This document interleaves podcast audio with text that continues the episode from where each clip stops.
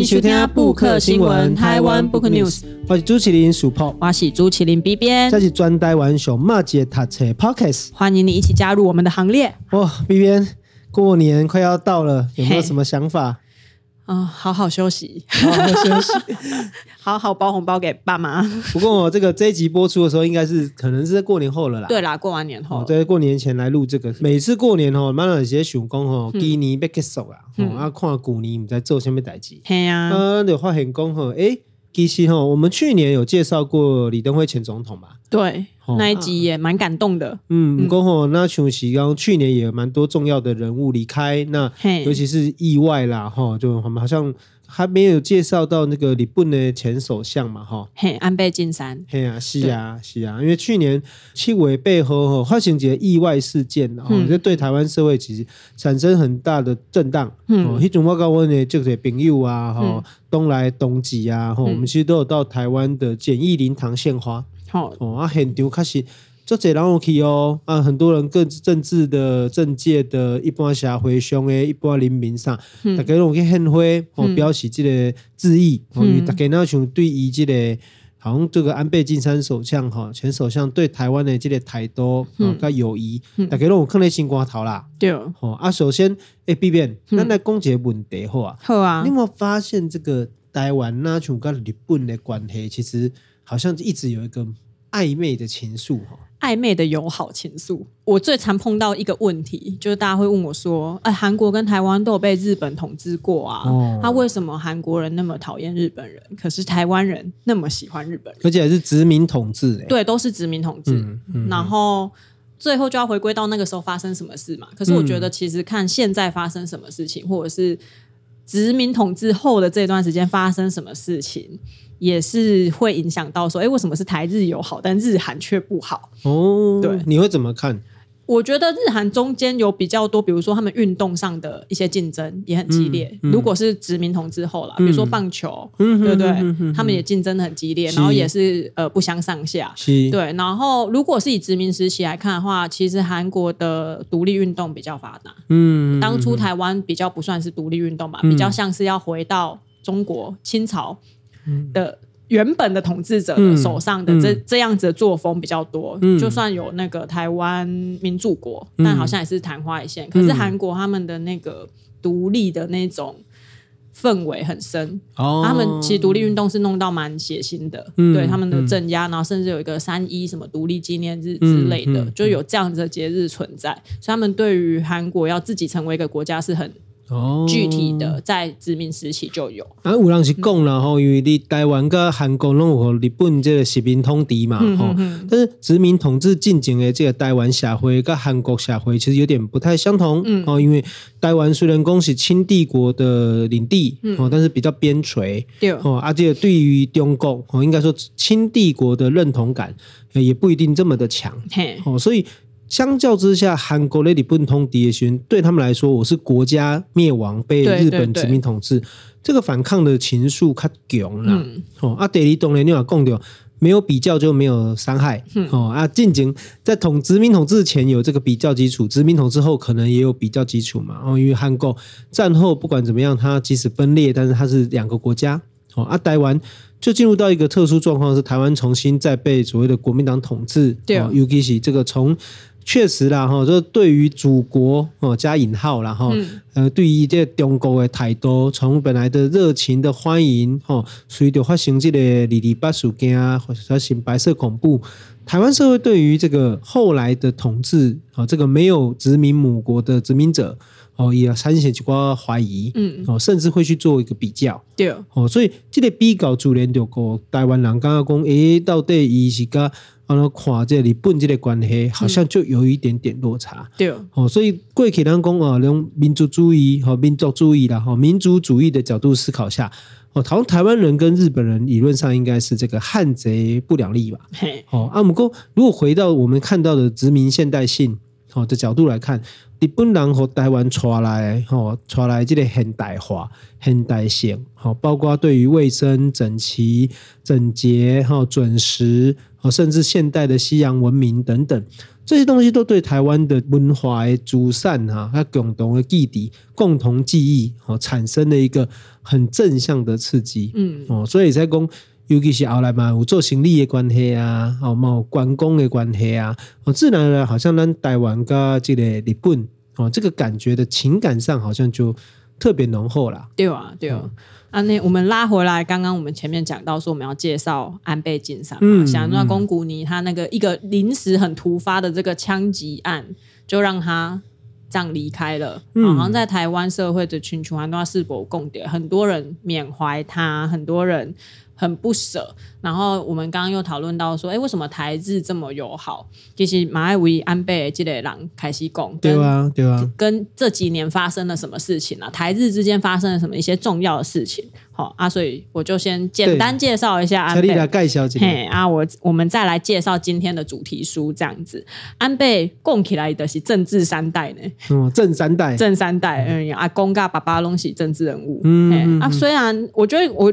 为了这个看了一些报道啦，虽然说他不是他们家的长子，可是他爸爸当初没等于要从儿子里面要找人来接班自己的这个政治生涯的时候，反而是找了安倍进来。嗯，哦，他爸爸当那个外务大臣的时候，哦，那他就有跟着他的爸爸一起进到外务省，那算他的政治的。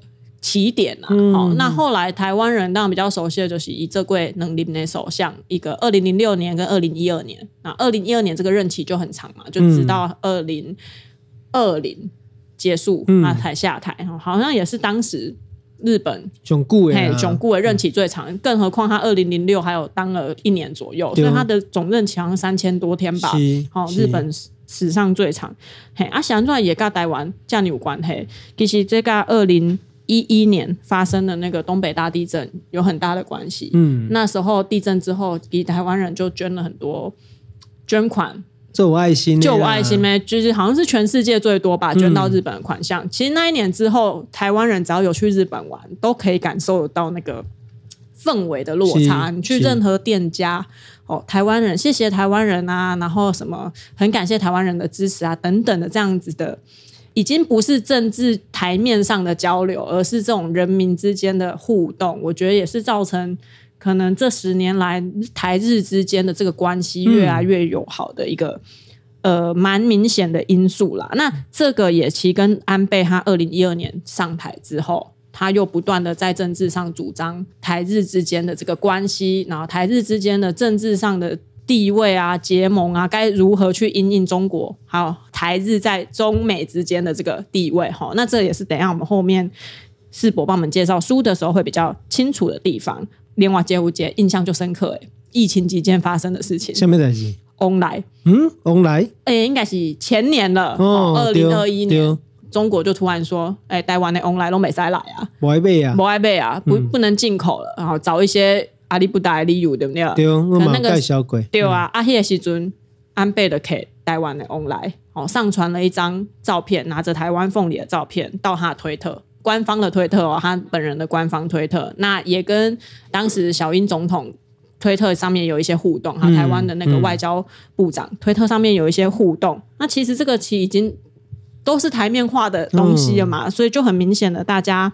哎，对这个人是不是就有一些近几年来啦，这印象都还蛮深刻。有给咱听啊，对吧？咱当然不要讲这是咱的朋友。对啊，因为他就很光明正大的对，可以讲哦，这的台湾的翁来哈，然后日本欢迎台湾的凤梨进口，好，那他也亲自的品尝了这个凤梨，好，然后呢，也一样，二零二一年，那时阵大概被疫情嘛，被从来注疫苗，对，这个拉诺姆，对，无疫苗，嘿，那时候没有疫苗，也是安倍。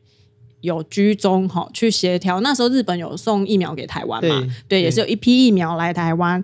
对，那这个都是安倍之所以在这几年来，跟他之所以去年这样突然离世，让台湾人特别不舍的几个比较重大的历史事件呐。好，阿阿来的是一股牛攻击股诶，嗯，在那个刚好离世前年出版的公，台湾有事就是日本有事，嗯，那其实以一个前首相日本前首相的。身份来讲到这一句话，其实已经是在等于是在政治上已经是承认，就是我就是要管台湾的事情了嘛。嗯、对，无论他前面很多作为，都是已经有这样的味道出来。那不过干嘛兄弟跟他接下带起的是整体的日本政坛上。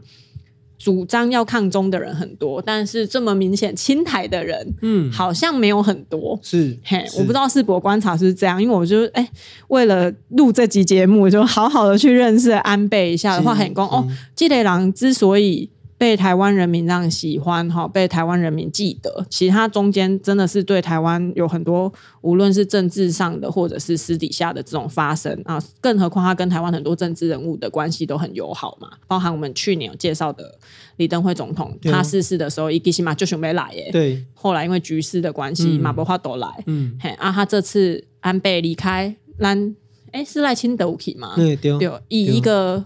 民间交流的方式去的嘛？民间交流的副总统，对，民间交流的副总统，副总统以民间交流身份访日这样子，嘿呀、啊，所以我干嘛讲吼，这是我这个对政治比较不理解的人对安倍的观察。那我们如果要更认识安倍这个人的话，其实可以看一些跟安倍有关的书嘛。好，那就请世博介绍我们今天的主题书。嗯，那今天要给大家介绍的哈是这个安倍晋三大战略。哦，跟另外一本叫《迈向美丽之国》，嗯，啊，这两本册吼较无相像，嗯，但是都好会在用无共款的角度来看啦。哦，啊，头一本咱讲这个《安倍晋三大战略》这本册，哈，那来自八旗国际出版的。啊，当然这本册作者哈是美国学者哈麦可葛林，哈，他的著作。啊，这本册其实有看学术。我嘛较完整，哦，啊，另外一本是《迈向美丽之国》，是安倍晋三自己有一种就是口语体啦，嗯，我来分析。这本是由前卫来出版。这本文册哦，我恭喜咧，我拢足介意哦，因为你可以从不同的角度来看，中这个安倍晋三到底是怎么思考日本哦，加世界，还是讲咧亚太、亚洲的一个位置。啊，头一个咱来讲啊，就讲我们我们说这个。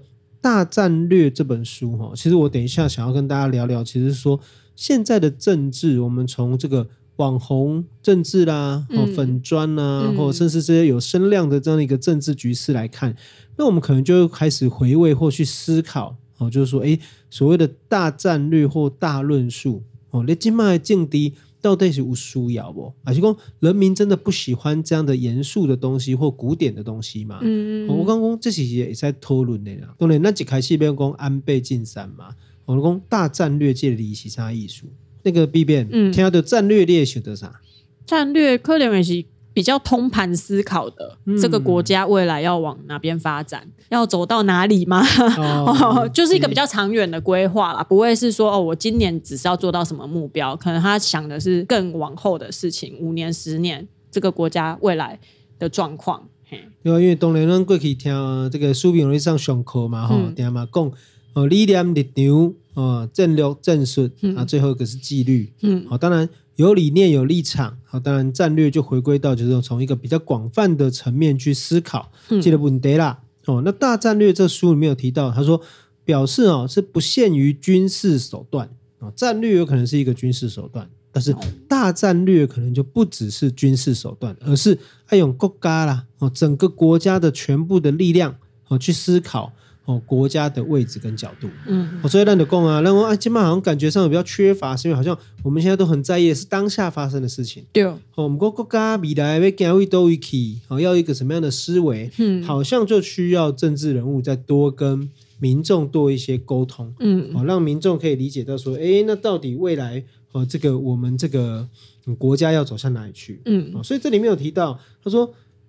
在那个第十一页里面，我觉得他就提到一个很有意思的事情。他说：“诶，权力的军事出现结构性的改变啊，意志力强悍的领导人啊，又能不为环境所趋，把握机会，塑造新环境时，他说民族国家往往可以部署新的大战略。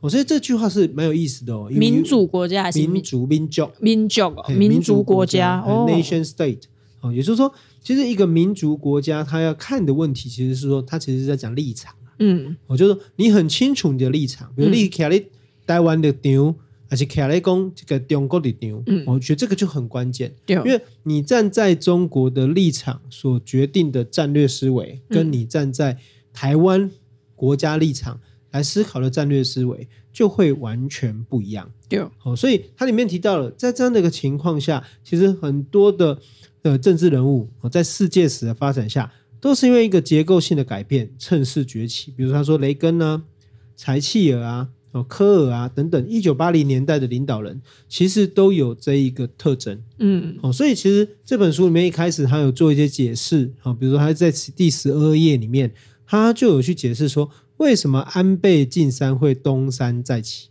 也就是说它有一个结构性的改变嘛，嗯，面对中国的崛起，然后也面对美国跟中国之间因为经贸战所衍生的一个矛盾关系，安倍晋三重新掌握到这一个趋势。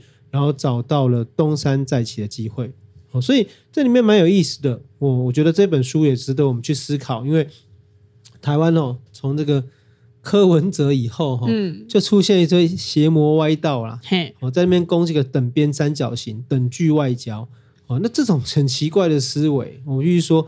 在现实的历史上，哦，台湾就不是所谓的跟美国跟中国在一个等距外交。等距外交一属习公，我台湾是其中的一个点啊，我告中国是一样的，到美国也是一样，美国到。中国这样等距吗？哦，就是我的理解有差吗？那个美国跟中国的距离可能是一样的，啊，至于美国跟中国的距离一不一样，我们不确定。啊，有可能他们很远，也有可能他们很远。哦，可是我们要跟他们等距。对哦。哦。等边三角形，这个意见的问题是来自于说，他可能忽略了这些的书雄嘛。对。历史上台湾跟美国的关系，跟台湾跟中国，或者你要说中共的关系。那我觉得这一点上面，其实里面就有提到，我觉得也值得思考的。哦，是，他就提到说，我们刚才讲嘛，台湾跟日本的关联，台湾有事，你不能有代机。对，但是其中的关联其实是建立在台湾是日本思考大战略的其中一个环节。嗯，其中之一，你是专播。所以当然我们不可否认呢、台湾人很高兴说，哎，这个日本人对台湾，或者安倍晋三对台湾是很友善的。哦，那是我们也必须思考，那建立在一个前提就是。台湾对日本是重要的，嗯，或是台湾对日本来说是有利用价值，嗯嗯嗯。哦东雷五郎看右底嘛，他说：“哎，这个美国只想利用台湾，日本只想利用台湾。”哦，但是回过头来，你可能会忘记，就是忽略一件事情，说：“那难道中国不想利用台湾吗？”对啊，哦，还是讲利用这能力刚刚真正失败吗？嗯嗯。哦，高啊，这能力真正失败吗？嗯嗯。哦，你要有价单嘛？哦，你要有价值，你才可以被利用，你要有价值才能够拿来交换。对啊，赶快得利。哦，所以。那这有共调啊，他说安倍晋三其实透过多边经贸外交的活动，提出了一个自由开放的印太战略，对，来抵挡中国。而且差别是啥？差别的讲，过去的战后，哦，日本作为一个美国的同占领地，然后到后来慢慢取得自己的主权，或者不完全的主权，这样的过程过程中，其实。日美关系下，日本往往是一个附庸，嗯嗯，是个被动者，嗯。哦，阿来电工的董调女工在安倍晋三的任内，嗯，日本开始找到了美日外交的主导权，嗯，或话语权，好，甚至他透过各种方式来让日本的位置提高，哦，所以我觉得这一点是我们大家必须要思考的。哦，为什么安倍晋三对于日本这么多首相，哇，细汉时哈？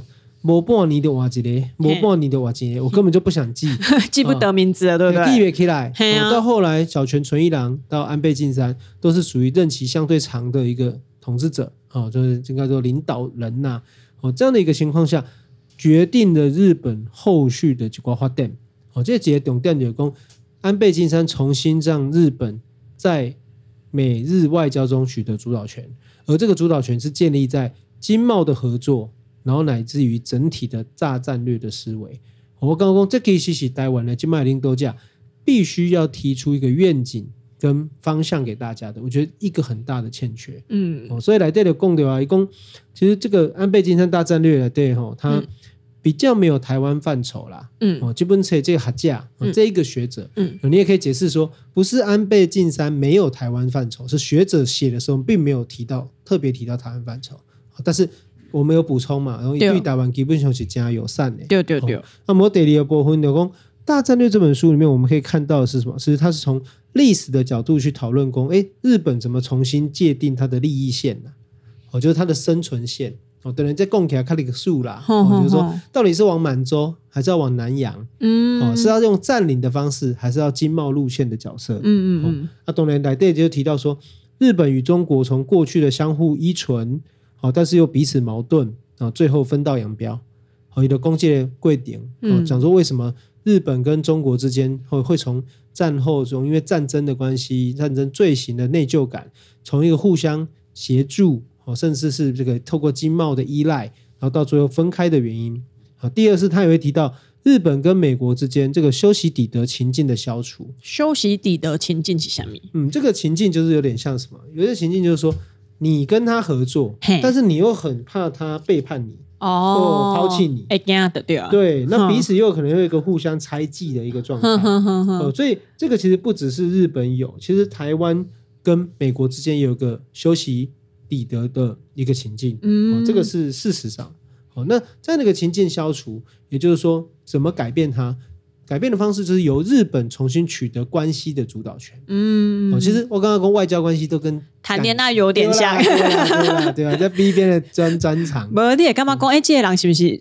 可能就会去爱别人啊，嗯、对，你也跟他中中间就不爱你了嘛。嗯、我如果没有那么有魅力的话，对是就不爱我了，对，对，跟他跟他爱别人的对啊。嗯，对，这个问题，那日本怎么去解决这个问题？也就是日本重新跟美国取得一个相对平衡的关系。嗯嗯嗯。哦，所以这嘛就加触笔啦。哈，我最近在看台湾嘛是安内。说过去我们这个购买美国的军购，嗯，他就说，哎，用美兰美兰这个奥敏件，嘿，好像都把不要的才卖给我们。哦，后来美丽好敏件，想说怎么卖那么贵？嘿，哦，啊，简直怎样被上你钱的时阵，嘿，你又说，呃，为什么突然对我这么好？对哦，哦，那我就觉得其实台湾国内也是有一些人的这个行径，其实是很。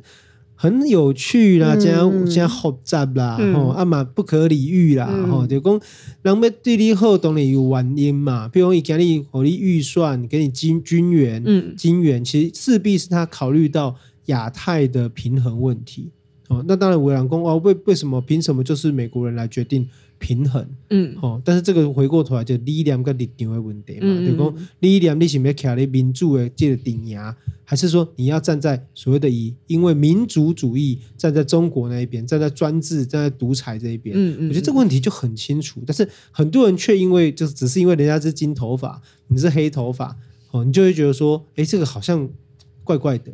不过，过去的一九四九年、一九四九年以后，台湾所有的外交情境、国际局势等等，难道不是都是跟着美国、跟着日本走的吗？对啊。哦，但反而是在过去这个过程中，因为台湾跟中国的这个对抗关系当中，所以台湾反而的地位跟台湾的位置越来越重要。嗯。哦，所以过去你要开几倍？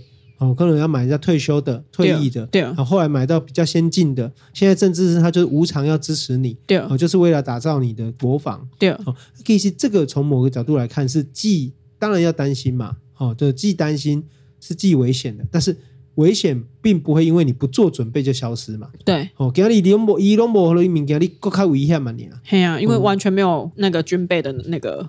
能量嘿，对啊，所以呢，所以我觉得这一本书里面，其实它从用区域来划分，我是觉得蛮推荐的。哦啊，可是这本书会不会相较起来阅读门槛比较高啊？因为听起来也是学者的研究，然后整个历史的爬书啊，军事的相关的爬书，政治上的爬书，听起来很难呢。其实我是刚刚背了，过吼还是可以推荐大家另外一本。嘿，哦，就是我到了讲迈向美丽之国这本书，我得做尬爷。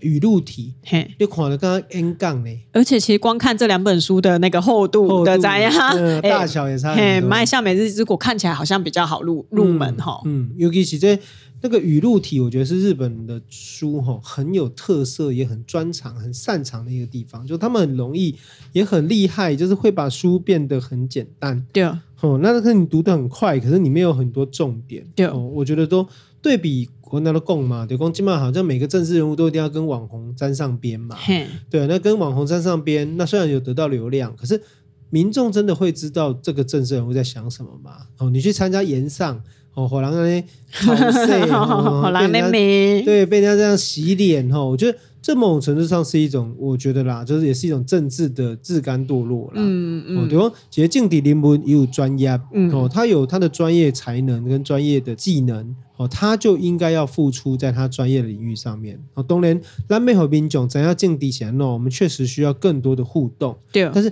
这个互动不应该是自贬身价啦。对，哦，所以我觉得很推荐大家看这个《迈向美丽之国》的原因，是因为我觉得，当然你可以重新透过这本册去思考，讲台湾面对一个关键的时刻，对，哦，日本的领导者，日本的经验，哦，到底也在荷兰什么款的反思啦？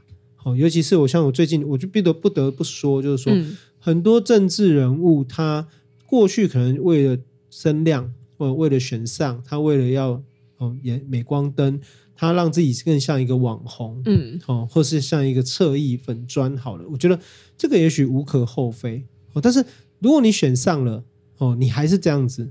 哦，甚至是你本来不是这样子哦，你已经是民意代表了，你已经政治人物了。可是你每天在搞什么谐音梗啊，在羞辱别人啊，在引战啊，扯话题啊，哦，自抬身价啊，那我觉得确实在短期内很有眼球，很有注意力，很有声量，很有声量。对，哦，但是长期下来，我不得不说说，那这个人究竟真的头脑里面有在思考人民的未来吗？